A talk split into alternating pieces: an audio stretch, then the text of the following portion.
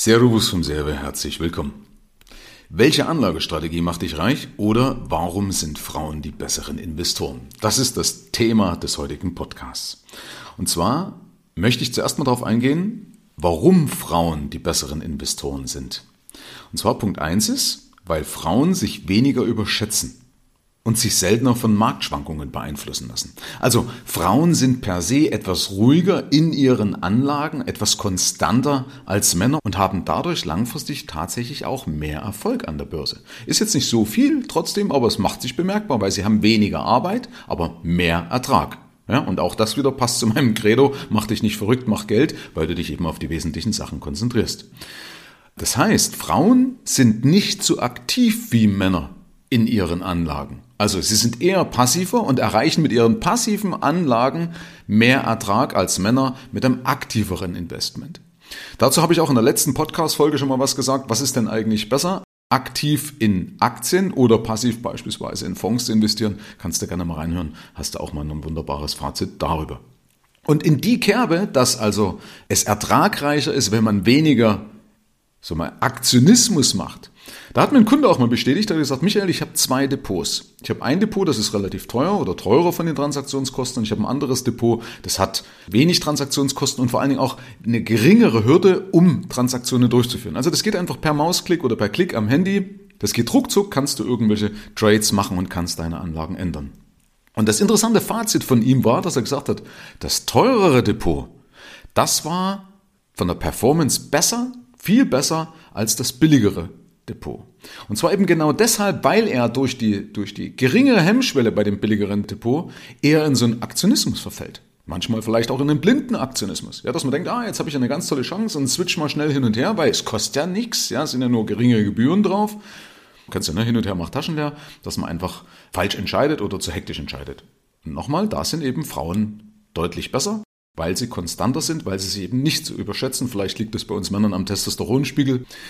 By the way, nochmal ein Hinweis. Ich bin der Meinung, es gibt keine weiblichen Finanzen oder männlichen Finanzen, sondern es gibt einfach nur gute oder schlechte Finanzen. Kommen wir mal dazu, was ist denn jetzt eigentlich die bessere Geldanlage? Und ich möchte mal beginnen mit einer Studie. Und zwar geht es um den Anteil der Millionärinnen und Millionäre nach ihrer überwiegenden Einkunftsart. Das ist nämlich ganz spannend.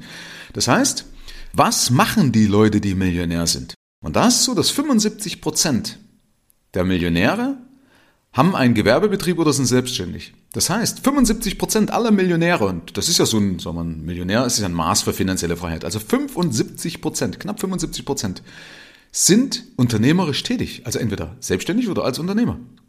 Faszinierend. Wenn ich Land- und Forstwirtschaft noch draufrechne, sind es über 75 Prozent. Und nur ein kleiner Teil, nicht mal 10 Prozent, sind durch Vermietung und Verpachtung, also durch Immobilien übrigens Millionär geworden. Was will ich damit sagen? Das erste ist, dass eben dein Geschäftssinn, das habe ich ja schon ein paar Mal gesagt, dein Geschäftssinn oder deine Geschäftstüchtigkeit die bessere Geldanlage ist, weil du wahrscheinlich mehr verdienen kannst, wenn du es richtig machst als Unternehmer, wenn du deine Finanzen richtig im Griff hast.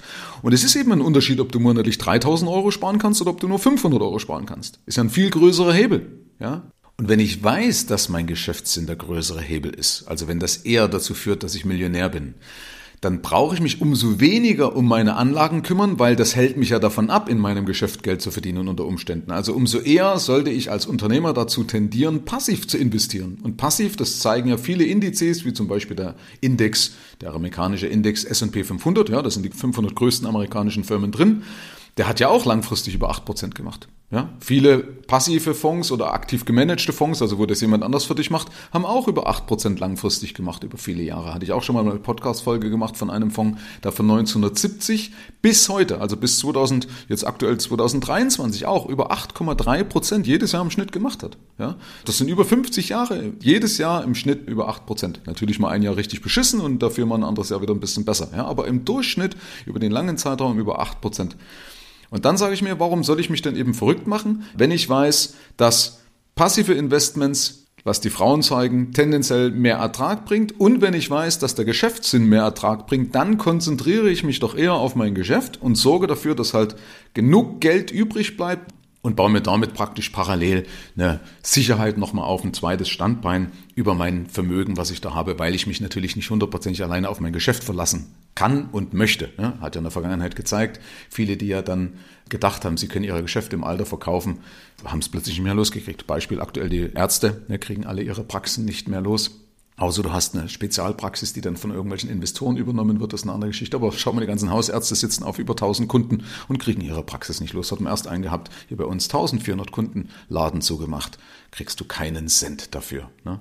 Tja, so ist das. Also deswegen macht es schon Sinn, natürlich gut an der Börse oder wie auch immer, also mit der Anlage, wo du, du investieren möchtest, wo du dich wohlfühlst, wo du nachts gut schlafen kannst, zu investieren. Aber ich bin eher der Meinung, Außer wenn es dir absolut Spaß macht, wenn es eben deinem Hobby entspricht, das Ganze als Unternehmer lieber passiv zu machen, weil es nachweislich statistisch mehr Ertrag bringt, vor allem je länger das es läuft, und weil eben dein Geschäftssinn die bessere Geldanlage ist, also habe ich lieber den Fokus auf mein Unternehmen und verdiene lieber dort Geld, wo ich mich auskenne und muss mich nicht noch in irgendwas Neues reinarbeiten. Herzlichen Dank fürs Rein und Hinhören. Ab hier liegt's an dir. Bis zur nächsten Folge. Dein Michael Serve. Schau auch gerne mal auf meiner Seite michael-serve.de vorbei.